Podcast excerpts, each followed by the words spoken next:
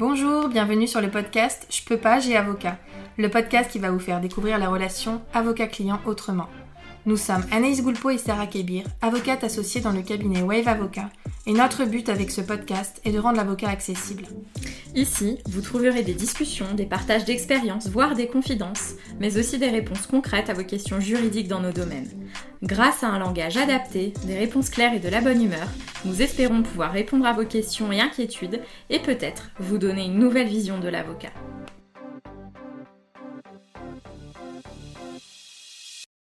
Bonjour Nina, merci d'avoir accepté de participer à ce podcast. Eh ben de rien, merci pour l'invitation, Wave Avocat. Aujourd'hui, on accueille sur ce podcast euh, Nina Potier, qui est une consoeur qui exerce au barreau de Lille et qui a quelques particularités avec sa clientèle, notamment du fait de son domaine d'exercice. Est-ce que tu peux nous dire un petit peu, euh, te présenter et puis nous dire dans quel domaine tu évolues? Oui, bien sûr. Alors, je suis donc effectivement Nina Potier. J'ai prêté serment en novembre 2020, donc j'ai un tout petit peu plus d'un an de bar à mon actif. Euh, j'ai eu la particularité, euh, ce qui peut être intéressant du coup sur le, sur le sujet, d'avoir intégré un tout petit barreau de 33 avocats pour ma première année d'exercice et euh, d'avoir été transférée de barreau. Donc, je suis passée du barreau de Lens au barreau de Lille donc j'ai été transférée dans un barreau de 1333 avocats, soit 1300 avocats de plus. Euh, la particularité aussi, du coup, c'est que j'ai fait beaucoup de judiciaire sur ma première année parce que j'ai intégré un cabinet. Alors moi, du coup, je suis publiciste de formation. Vraiment, depuis la licence 2, je n'ai pris quasiment que du droit public euh, en termes de matière universitaire. J'ai fait un master 1 de droit public et un master 2 droit de l'urbanisme environnement. Euh, et j'ai intégré un cabinet donc judiciaire qui était intéressé par le développement d'un pôle droit public. Mais euh, dans les faits, j'ai fait euh, pas mal de, judiciaire cette année-là, compte tenu aussi des contingences du barreau de Lens qui imposaient des permanences, notamment des permanences pénales, des permanences garde à vue, etc. Et là, du coup, dans mon nouvel exercice, j'ai intégré un cabinet qui ne fait que du droit public, mais vraiment exclusivement du droit public, à l'exception de quelques requêtes, euh, enfin quelques conclusions résiduelles devant euh, le tribunal judiciaire en immobilier, etc. En expropriation aussi, par exemple. Donc, ce qui fait que j'ai une approche totalement différente euh, cette année de la clientèle et une approche totalement différente de, mon activité. Je passe d'un tout petit barreau, les chiffres interpellent, vraiment un barreau, une trentaine d'avocats, vous connaissez absolument tous, c'est un peu... Je vois pas comment il en serait autrement à un barreau de bah, plus de 1300, enfin 1300 avocats en plus. Donc est-ce que par rapport à ça, ça, ça te change quand même grandement. Alors oui, bah, tout à fait. Déjà, euh, je... ne serait-ce que pour un détail qui m'a fait quand même rire, c'est que quand je suis arrivée au Lille, je me suis dit, bon, bah, va falloir que, que je me coltine, euh, bon, avec plaisir, les, les visites protocolaires. Et euh, donc j'ai contacté l'ordre en disant, voilà, bon, je sais très bien que je ne vais pas me présenter à tous les avocats du barreau, mais euh, quelles sont les formalités de présentation par rapport aux membres du Conseil de l'ordre, à Madame le bâtonnier, etc. Et euh, ils m'ont un peu rionné. Enfin, ils m'ont répondu Je ne comprends pas trop ce que vous entendez par visite protocolaire.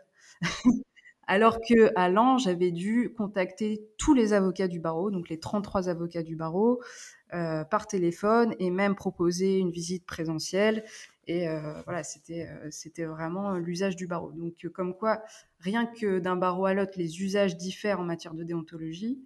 Et puis, euh, puis au-delà de ça, bah, c'est un barreau où on est beaucoup plus anonyme. Par exemple, la semaine prochaine, j'ai une audience à la Cour administrative d'appel de Douai. Pareil, je dis à, je dis à Maître Delgorgue, qui a fondé le cabinet, bon, bah, est-ce que je dois me présenter au président de la Cour? Est-ce que je dois me présenter au confrère? Elle a rigolé, elle a dit non, tu, ne vas pas forcément avoir un bon accueil si tu le fais. Euh, tu te présentes à l'avocat adverse et c'est tout. C'est vrai que les usages sont différents et on comprend. 33 avocats, euh, c'est assez facile. En un mois, tu as fait le tour. 1300, euh, c'est un peu plus compliqué. Voilà, tout à fait. Ok, et, tu disais que par rapport à, la clientèle, ce que ton exercice d'avant, enfin tu, tu, parles vraiment de deux exercices différents, donc ça ça interpelle parce qu'en aussi peu de temps, de considérer que tu as eu deux exercices différents, c'est qu'il doit y avoir des différences fondamentales dans ton approche. Donc, qu'est-ce qui a changé concrètement Qu'est-ce qui t'a le plus marqué dans le passage du barreau de Lens au barreau de Lille? En premier lieu, le, rythme, et justement, c'est lié, lié à la clientèle. C'est que donc, chez MMD Avocat, euh, un cabinet qui était généraliste, parce que voilà, forcément, euh, dans un petit barreau, on, est, on a plus euh, matière à, à exercer dans, plusieurs domaines du droit. Donc, je, m'occupais des dossiers de droit public au sein de ce cabinet, mais également j'avais des dossiers en, droit de la famille, en droit pénal, très peu en droit des affaires, mais voilà, je faisais à côté du droit pénal et du droit de la famille principalement, puis du droit civil aussi. Et du coup, là, je n'en viens à faire que du droit public. La différence, c'est que euh, là, ici, au sein du barreau de Lille et au sein de mon cabinet, je travaille avec des administrations. Donc, euh, le droit public, ce sont, euh, c'est tout ce qui concerne les litiges entre une personne privée et une administration. nous, nous défendons principalement des administrations, donc nous travaillons assez peu avec des particuliers. Après, moi, en tant qu'avocate, à titre personnel, je fais plus de droits des étrangers, donc j'ai plus de particuliers, mais Là, vraiment, euh, au sein du cabinet, nous défendons donc des administrations, ce qui fait qu'on est calqué sur le rythme des administrations. Une administration, euh, ça ouvre de 9h à 18h, euh, ça ne travaille pas le week-end, ça n'appelle pas le soir. voilà, c'est complètement différent et ce sont des litiges, même s'il peut avoir de l'affect, qui sont quand même, comment dire, moins lourds en termes d'histoire personnelle. Je m'explique, c'est que dans ma première année d'exercice, euh, déjà, je travaillais avec des particuliers, vu que principalement, j'avais, euh, j'exerçais en pénal, en famille, en civil. Donc, les clients, j'avais plutôt tendance à les avoir après le travail, par exemple, ou le midi, ou sur mes temps de week-end également. Donc, ça, euh, c'était propre au cabinet, mais voilà. là où, bah, ici, ce sont vraiment des horaires de bureau et on a la clientèle au sein de ces horaires de bureau. Donc, ça, c'est complètement différent. Et ce qui diffère aussi, donc, c'est effectivement, c'est l'affect c'est le fait que, voilà, en pénal, en famille, les clients ont besoin de parler, ils ont besoin de nous avoir. Il y a une espèce de proximité qui fait que j'avais aussi parfois des rendez-vous d'une heure, deux heures avec des clients, je passais du temps. là où avec les, administrations, c'est beaucoup plus. Alors, c'est pas expéditif, mais il n'y a pas forcément besoin de rendez-vous au cabinet. On reçoit très peu de, clients au cabinet. On va, on se déplace dans les mairies, les collectivités. Euh, ce qui est euh, déjà foncièrement différent euh, bah, de, l'exercice judiciaire que, que j'effectuais avant. Mmh et est-ce que dans la conciliation, justement, ça me fait penser à, la conciliation vie privée et vie professionnelle, le fait d'être aux côtés, enfin de travailler avec des administrations, c'est a priori nécessairement moins lourd que de travailler avec des particuliers, qui plus est en droit pénal et en droit de la famille, qui vont peut-être être plus chronophages ou avoir des questions qu'ils considèrent très urgentes à des moments où euh, tu considères que tu ne travailles pas parce que c'est tard le soir ou le week-end ah, Clairement, ça n'a rien à voir parce que déjà, on est confronté à des professionnels, des élus, des fonctionnaires. Euh, donc, de toute façon, ce n'est pas leur litige, ce n'est pas leur vie qui est en jeu, c'est euh, c'est l'administration pour laquelle ils travaillent. Donc c'est complètement différent. Et effectivement, en termes de vie privée, bah, c'est le jour et la nuit. Hein. Là, je fais donc principalement 9h, 18h30, on va dire. ensuite, pour mes dossiers personnels, je pousse forcément en dehors de ces horaires-là. Mais pour ce qui est vraiment de la clientèle, on les a au téléphone, voilà, entre 9h et 18h, et ça dépasse pas. Donc ça, c'est complètement différent. effectivement, c'est beaucoup moins fatigant, beaucoup moins chronophage. Et je vous dirais même en termes de sensibilité, parce que si voilà, on est, on est un peu sensible, qu'on est un peu une éponge émotionnelle, bah, c'est beaucoup moins fatigant. Ça n'a rien à voir. Mmh. Pour toi, c'est absolument tout bénef que de travailler du côté du droit public avec des, des clients qui ne sont pas des personnes physiques, concernées directement impliquées dans leur dossier. Après, ce n'est pas tout bénéf dans le sens où euh, j'apprécie beaucoup aussi bah, justement les contentieux, on va dire entre guillemets, plus humains, parce que euh, en droit de la fonction publique, c'est des contentieux très humains aussi, avec de l'affect, ça, il n'y a pas de souci là-dessus. Euh, c'est certain, même en droit de l'environnement, en droit de l'urbanisme, bon voilà, quand on a un immeuble qui se construit ou une antenne relais qui se construit au bout du jardin, bah, il y a de l'affect quand même, bien sûr. Il y a des questions de santé publique, etc. Mais mais non, c'est sûr que je, continuerai quand même à pratiquer à titre résiduel euh, du droit pénal, que je continuerai le droit des étrangers, euh, pas le droit de la famille parce que voilà, j'estime que j'ai pas d'appétence particulière pour ça, mais euh, c'est quelque chose qu'il faut quand même dans son exercice quand on est intéressé par les questions vraiment purement humaines, par les problématiques relationnelles, par les problématiques personnel, j'ai envie de dire, et, j'apprécie euh, de. Voilà, j'ai encore, j'ai été commise d'office à Lens, donc je, suis une, petite dame en droit de la famille. Eh ben, j'apprécie de faire euh, une ou deux heures de rendez-vous téléphonique avec elle. parce que c'est aussi pour ça que je suis avocate. Et je ne dis pas que tout le monde est avocat pour ça, mais moi, c'est l'une des raisons pour lesquelles je fais ce métier. Donc, c'est bien d'avoir un peu des deux. Mais c'est vrai qu'à Lan, avec le rythme des permanences qui était extrêmement soutenu, parce que finalement, on va dire que sur un mois, il y avait peut-être une semaine où j'étais pas de permanence. c'était vraiment difficile de suivre parce que les permanences, c'est pareil, c'est du flux tendu, c'est extrêmement fatigant. Euh, c'est des horaires beaucoup plus larges. Et après, il faut rentrer, il faut traiter les dossiers, il faut rappeler des clients alors qu'on vient de faire une, deux, trois gardes à vue, qu'on vient de faire des comparutions immédiates, etc. Et moi, bah, ce n'était pas le rythme euh, auquel j'aspirais. Je sais qu'il y en a qui sont faits pour ça, mais moi, ce n'était pas, pas mon souhait en tout cas. Et c'est pour ça que je me suis orientée vers le droit public. D'accord. Alors ça, ça, m'interpelle parce que nous, à Lyon, on approche les 4000 avocats.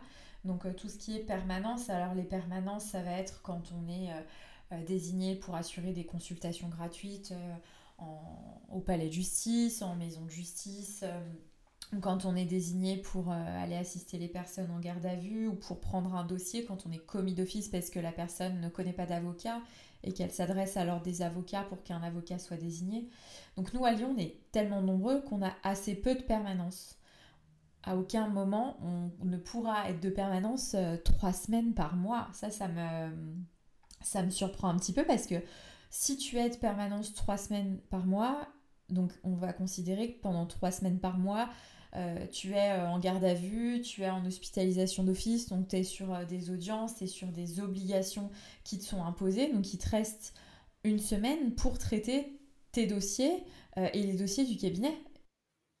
Alors quand je dis trois semaines par mois, c'est-à-dire que c'était euh, une ou deux journées ou le week-end parmi ces semaines-là. C'était pas trois ah, semaines. D'accord, c'est pas trois semaines complètes parce que je me disais comment tu fais pour arriver à traiter tes dossiers et aller aux audiences euh, de ton cabinet à tes audiences perso si tu es mobilisé trois semaines? Et je l'envisageais parfaitement parce que 33 euh, avocats dans un barreau, je, je pouvais parfaitement envisager que, que, tout le monde puisse être commis ou de permanence aussi longtemps. Donc effectivement, c'est quelques jours sur trois semaines. En fait, la problématique qu'il y avait, c'était que euh, c'était un barreau euh, sans, sans, porter, enfin, sans porter préjudice à mes confrères, mais c'était quand même un barreau assez vieillissant dans le sens où il y avait peu de jeunes confrères.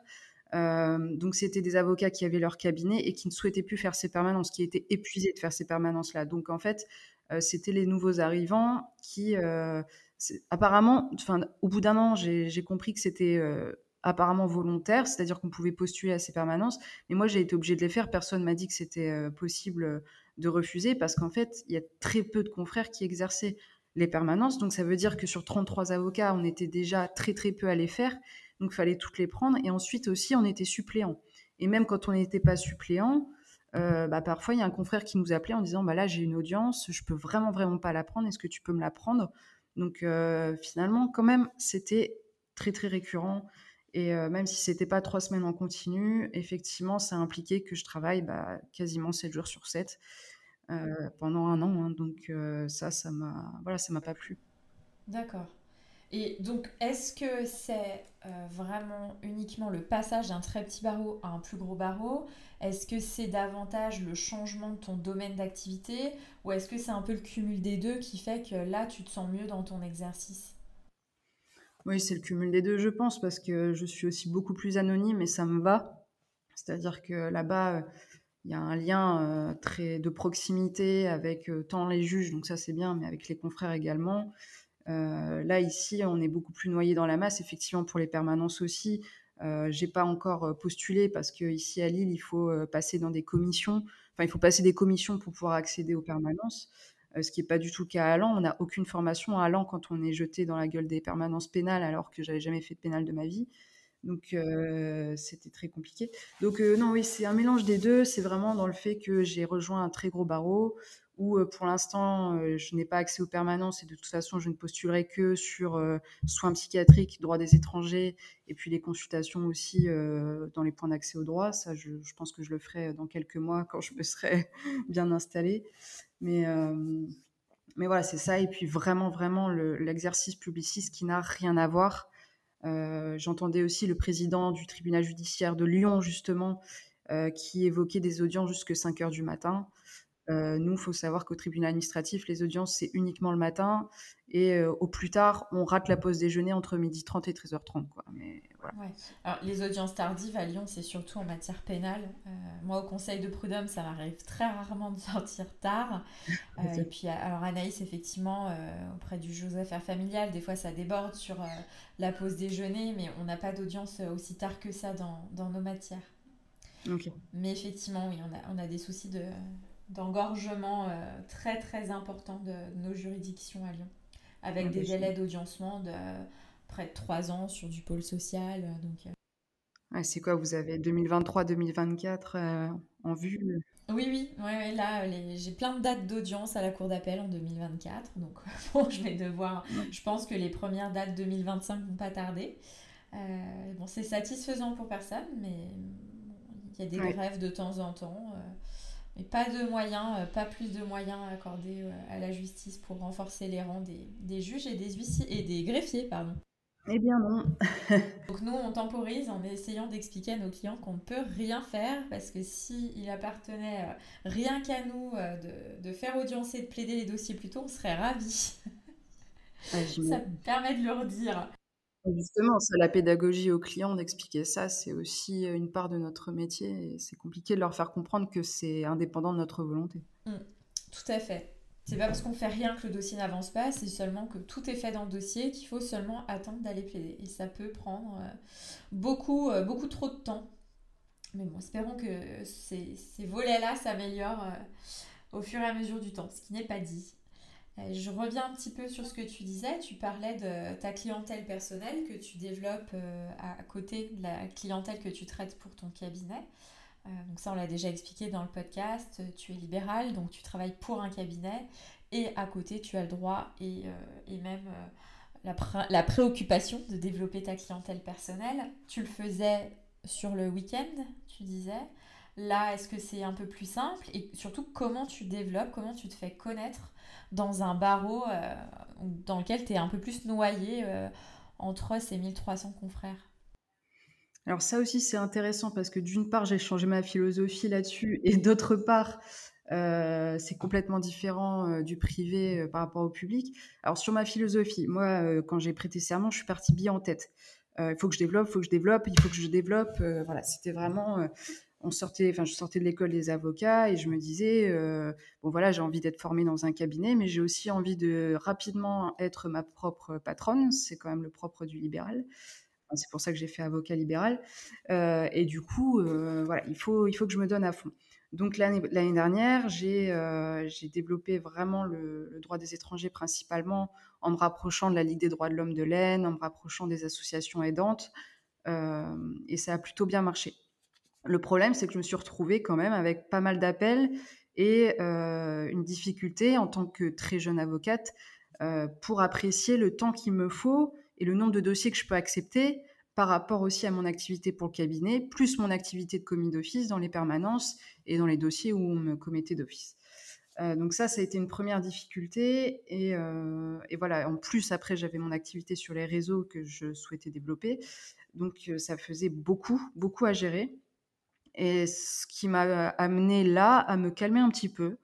Euh, j'ai aussi des, confrères un peu plus chevronnés qui m'ont dit euh, T'inquiète pas, tu as le temps, tu as le temps de développer, tu as le temps de, poser tes valises aussi, et puis de voilà, tu, peux, prendre le temps de, de, développer, hein, comme je viens de le dire. Et, euh, c'est pour ça que là, je suis entrée au Baroli en me disant voilà, je vais y aller plus doucement, je vais déjà me former, améliorer mes compétences, euh, devenir une avocate un peu plus, un peu plus pointue dans mon domaine. Et puis euh, ensuite, euh, je, redévelopperai à fond. Ce qui m'amène là à refuser en ce moment certains dossiers. Voilà, pour prendre le temps de faire ce que j'ai envie de faire. Parce que là, mine de rien, j'ai d'autres projets, il y a d'autres choses qui me font envie, autres que faire des dossiers personnels. Je pense à l'écriture, je pense à, d'autres choses. Donc, euh, même si je sais que ça va jouer sur ma rémunération, voilà, je me calme.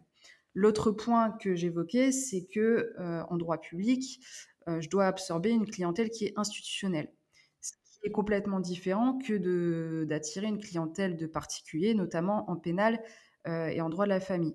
Là où à l'an, j'avais donc il n'y avait pas de droit de suite, c'est-à-dire qu'on n'était pas obligé, j'étais pas obligée suite à une permanence pénale de prendre le client ensuite ou suite à une garde à vue de prendre le client ensuite pour pour ses aventures, pour ses aventures judiciaires.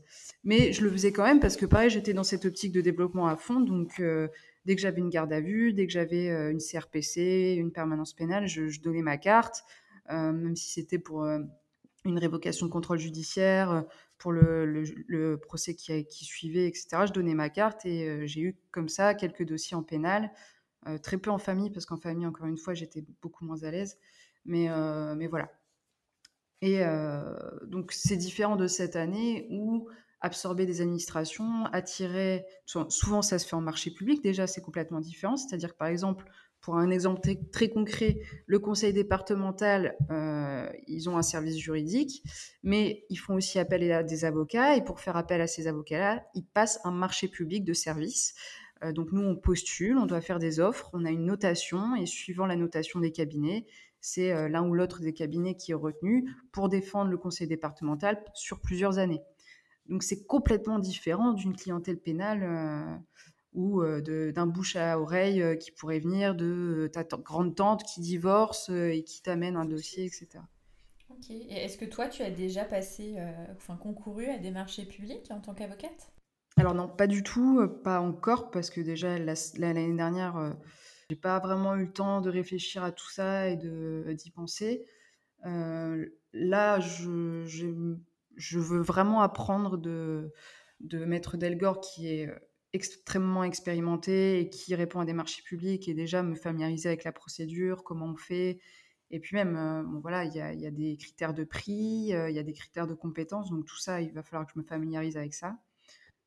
par contre, je pense aussi à développer une activité politique, parce que mine de rien, ou en tout cas à développer ma vie publique.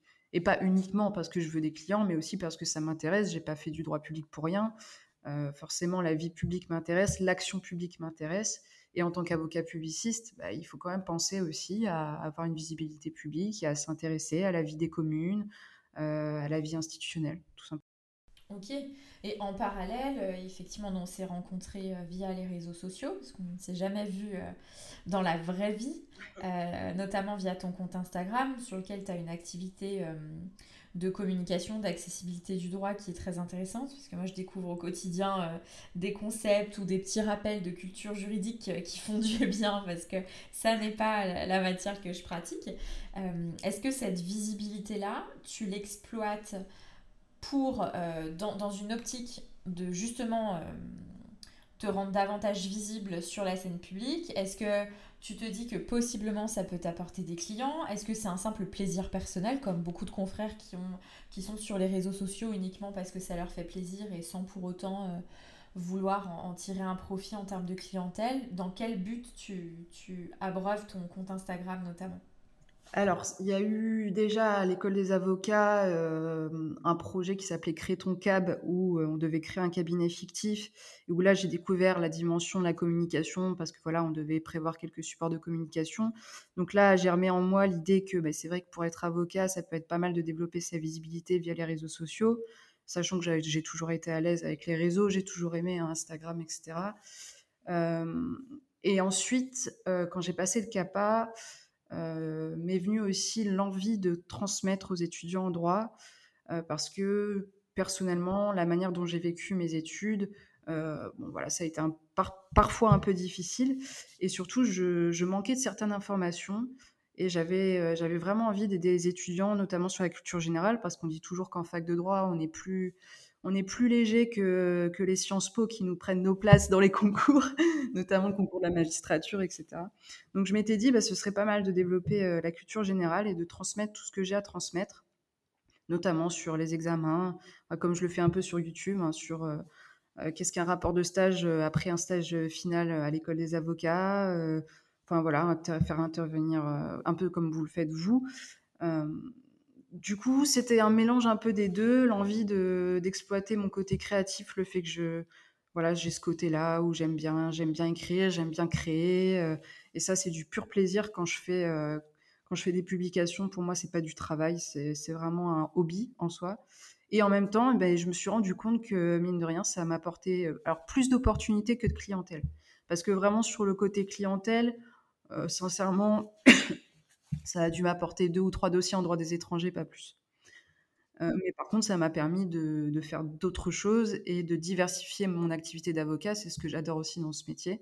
C'est-à-dire que de, ne pas faire que du juridique, mais de me retrouver comme là ce soir avec vous à enregistrer un podcast pour la première fois de ma vie. J'espère que ce sera une bonne expérience. Pas mal de personnes qui, qui, ont une mauvaise image de notre profession et qui pensent qu'on est euh, soit dans nos cabinets à rédiger, soit dans les palais de justice, dans les tribunaux divers et variés. Euh, alors qu'on a euh, beaucoup d'autres euh, missions et, possibilités pour travailler sur soit de l'accessibilité du droit, soit des projets divers et variés. Tu parlais d'écriture. donc ça, c'est quelque chose qui n'est pas forcément connu. Et, on relègue l'avocat à la plaidoirie. Ce qui est quand même la minorité de notre temps de travail concrètement. Et de plus en plus. et de plus en plus, effectivement. Donc toi, qu'est-ce que euh, qu'est-ce qui te plaît le plus dans toutes tes missions et dans toutes tes fonctions?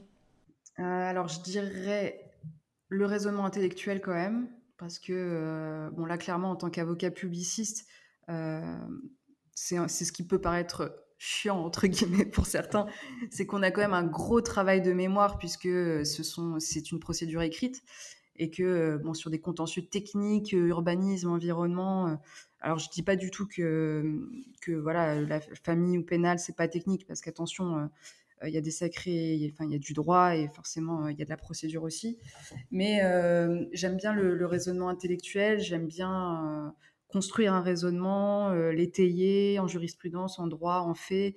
Euh, j'aime bien, voilà, ça j'apprécie. Et après, euh, c'est le contact avec le client. Mine de rien, c'est vraiment ce qui me plaît le plus. Euh, sachant que je ne peux pas vraiment dire plaider parce que au tribunal administratif, pour ceux qui ne savent pas, ou devant une cour administrative d'appel, on plaide par observation, c'est-à-dire qu'on met en lumière quelques faits du dossier, les, moyens qui, donc un moyen c'est un argument, les, les, moyens qui font mouche, mais on n'est pas sur une plaidoirie voilà, du début à la fin, grandiloquente, euh, voire théâtrale. Bon, ça, de toute façon, c'est un peu pénaliste. Hein. Je pense que toi, dans ton exercice, tu dois avoir très peu de plaidoiries théâtrales. Devant le conseil de prud'homme, on a encore des plaidoiries euh, qui, sont importantes, notamment parce que les conseillers prud'homaux ne sont pas des magistrats professionnels.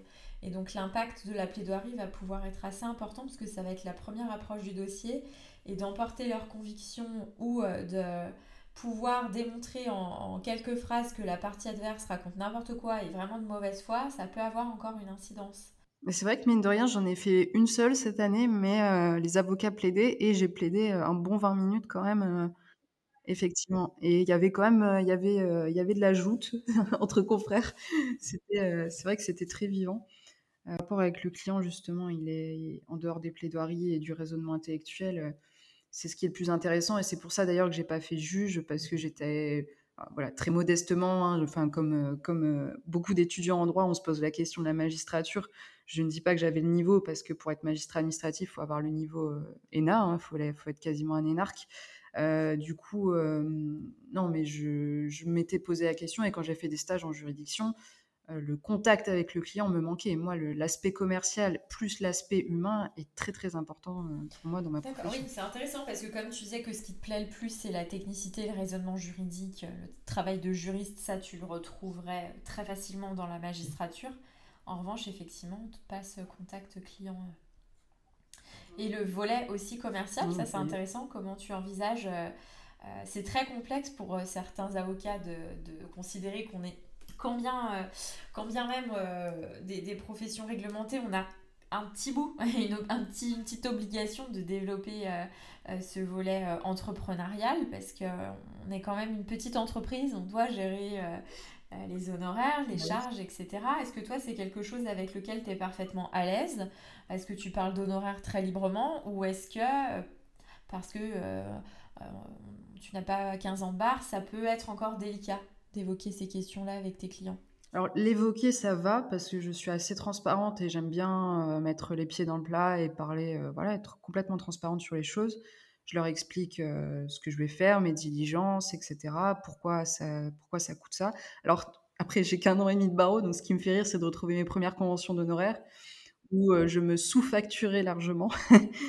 et, et, ensuite, après, j'ai commencé à en avoir marre de travailler des heures pour rien, hors aide juridictionnelle, bien sûr. du coup, non, non, je, l'évoque assez, assez largement et de manière sincère. J'estime que voilà, si on explique justement ce côté commercial fait que bon, s'ils n'acceptent pas les honoraires en soi, eh ben ils peuvent aller dans le cabinet d'à côté, il n'y a pas de souci. Euh, simplement, j'essaye d'être vraiment le plus transparente possible. De, je détaille vraiment mes factures. J'essaie de leur expliquer aussi qu'est-ce qu'on apporte euh, par rapport, euh, par exemple, s'ils tapaient sur Google leurs problématiques juridiques, qu'est-ce que je peux leur apporter en plus? Quelle est la, valeur ajoutée de l'avocat? Et pourquoi? Bah, ça coûte si cher Parce que je pense qu'il faut avoir de la pédagogie là-dessus. C'est sûr que quand, le client reçoit une facture de plus de 1000 euros et il a besoin de comprendre pourquoi. donc c'est important. Après, je ne pense pas avoir pour l'instant l'expérience suffisante pour vraiment parler des, honoraires. Ce qui est sûr, c'est que, alors, ma première, pendant, durant ma première année d'exercice, on me parlait de plaider les honoraires. Et ça, je trouvais ça intéressant parce que les magistrats n'ont aucune notion de ça. Ils ne comprennent pas aussi que parfois, alors, c'est pas du tout ce qu'on fait là dans mon cabinet actuellement, mais je sais qu'il y a parfois euh, des avocats qui, entre guillemets, plaident les honoraires. Qu'est-ce que ça veut dire? Ça veut dire que, euh, par exemple, là où ils, auraient pu euh, produire des conclusions de 4 pages, bah, les conclusions font 5 ou 6 pages parce qu'il y a besoin de montrer aussi aux clients qu'on écrit pour eux, qu'on met tous les arguments qu'ils nous ont avancés, qu'on voilà, met de la matière parce qu'ils nous, ils nous ont payé cher et qu'il faut leur montrer qu'on a beaucoup travaillé. Ce qui n'est pas forcément percutant et ce qui n'est pas forcément nécessaire, par exemple, devant le tribunal administratif, où parfois des écritures de quatre pages vont, vont faire plaisir beaucoup plus au... il ne s'agit pas de faire plaisir au juge, mais vont beaucoup plus contenter le juge avec un esprit de synthèse qui va lui permettre de mieux juger l'affaire que dix pages de redondance totale. Oui, c'est ce que j'allais dire. C'est pas parce que le client est satisfait parce qu'il y a beaucoup de pages que ça va lui servir in fine. Parce que moi, je connaissais pas ce terme. Euh, c'est assez drôle, euh, plaider ses honoraires. Mais effectivement, et ça, c'est une difficulté qu'on a quand même euh, au quotidien, c'est que les juges, ils sont débordés, ils ont une charge de travail très importante.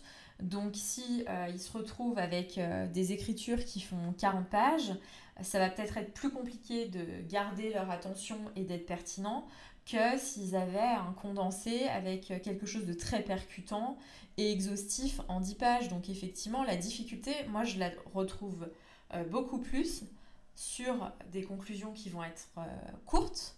Et parfois, je dis à mes clients, je les préviens, ceux qui sont un peu trop bavards ou qui veulent vraiment euh, détailler, qui m'envoient des très longs mails, je leur dis, ce serait bien qu'on se limite à 15 pages, 20 pages, selon le dossier, pour qu'ils aient quand même un ordre d'idée. Et je leur dis pourquoi. Je leur dis que si moi, si on m'envoie 40 pages, c'est laborieux.